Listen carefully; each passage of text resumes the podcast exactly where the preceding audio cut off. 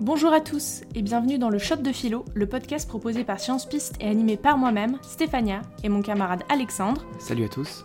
On est là pour vous faire réviser le bac de philo en traitant une des notions de programme en 5 minutes chrono. C'est parti Aujourd'hui, nous allons aborder le thème de la raison. On peut rapprocher ce thème du concept d'homo economicus, que vous devez bien connaître si vous avez pris une spécialité économique. En fait, l'idée, c'est que, entre deux options, l'homme préférera toujours la plus rationnelle. Cependant, on voit bien que cette théorie est largement démentie par les observations concrètes. À première vue, par exemple, l'achat de produits de luxe n'a rien de rationnel. On voit donc qu'il y a un décalage entre la théorie et la pratique. Mais reprenons la définition. La raison peut être définie comme étant la capacité de l'homme à comprendre, analyser, critiquer, comparer des choses en respectant les règles de la logique, et donc en faisant des hypothèses valides. En une phrase, la raison est la faculté de juger. Et puisque Descartes nous dit je pense donc je suis, on peut dire que l'homme se définit lui-même par rapport à sa faculté de juger. L'homme semble donc à première vue être un être rationnel. On peut ainsi opposer le thème de raison à celui de croyance, qui est la persuasion au moyen de l'affectif et des passions. La raison, c'est donc l'inverse. Notez bien que ce thème est englobant. Au bac, il sera souvent demandé euh, de le lier à la vérité ou à la science, par exemple. Les tensions centrales du sujet sont donc de savoir si l'homme est un être rationnel ou non, et quelles sont les limites de la raison. Tout d'abord, comme nous venons de le dire, Descartes énonce que l'homme est un être fondamentalement raisonnable.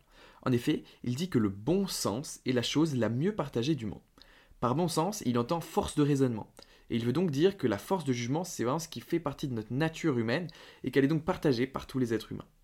Pour lui, la forme la plus aboutie et claire de la raison, c'est la capacité de douter, de remettre en cause ce qu'on pense savoir et ce qui nous permet d'arriver à des certitudes. Le doute permet donc de se forger un esprit critique. On peut faire là un lien avec la notion de science. La méthode scientifique est essentielle pour mettre en application la raison. En fait, selon Descartes, tous les êtres humains sont capables de comprendre une démonstration de la vérité, c'est une capacité innée. Par exemple, la raison nous permet de comprendre que deux droites parallèles ne se touchent jamais. Tout à fait. Très bien.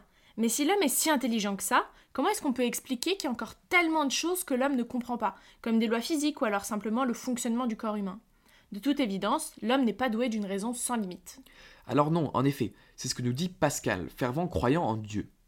Pour lui, l'homme est une création imparfaite d'un Dieu parfait, et donc il a des limites. Ces limites sont justement celles de la raison, mais aussi de nos sens. En fait, on ne peut pas tout entendre, tout voir comme un Dieu parfait le ferait. En fait, l'homme, selon lui, est surtout très orgueilleux. Il se croit capable de tout comprendre, alors qu'il a en vérité plein de défauts. La raison de l'homme ne serait donc ni parfaite ni infinie. Cependant, il nuance un peu son propos, il dit que ce n'est pas parce que l'homme est incapable de tout comprendre qu'il faut renoncer à essayer de comprendre un maximum de choses, au contraire, il dit que cela est nécessaire. Simplement, il lui faut accepter les limites qui sont dues à sa condition d'homme. Très bien, mais à t'écouter, on dirait que l'homme serait par essence un être raisonné, malgré ses limites.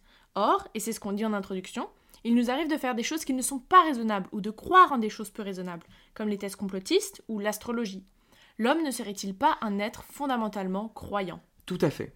Kant énonce que la particularité de l'homme, ce n'est pas foncièrement la raison, mais vraiment le fait d'avoir des idéaux, qui ne sont parfois pas raisonnables, mais qui font avancer l'humanité. Ainsi, il définit le progrès comme étant l'idéal de la raison pratique, une croyance vers laquelle on peut tendre en faisant marcher notre raison. Les croyances, donc les, paris fous, deviennent réalité quand l'homme utilise la raison pour que ça devienne réalité. Il ne semblait pas raisonnable pour l'humanité euh, d'aller euh, sur la Lune il y a moins de 100 ans. Et pourtant, aujourd'hui, Elon Musk, le patron de SpaceX, envisage même d'explorer Mars. De même, les idéaux comme euh, le pacifisme, donc un monde sans guerre, ne semblent pas être raisonnés. Et pourtant, grâce à des notions logiques comme la discussion, la délibération, il est possible de tendre vers ces choses qui nous semblent impossibles et faire progresser l'humanité. Très bien. Donc pour résumer, si la raison est la façon que l'homme a d'acquérir du savoir et qu'elle est constitutive de la nature humaine, ça c'est Descartes. Cependant, la raison est imparfaite, mais reste tout de même utile. Ça, c'est Pascal. Dès lors, l'homme n'est pas toujours un être raisonné, mais il peut mettre la raison au service de sa croyance. Ça, c'est Kant.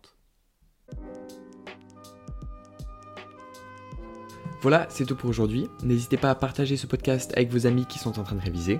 N'oubliez pas de faire un tour sur notre Instagram @sciencepiste pour enregistrer la mini fiche de synthèse associée à ce podcast et à vous abonner.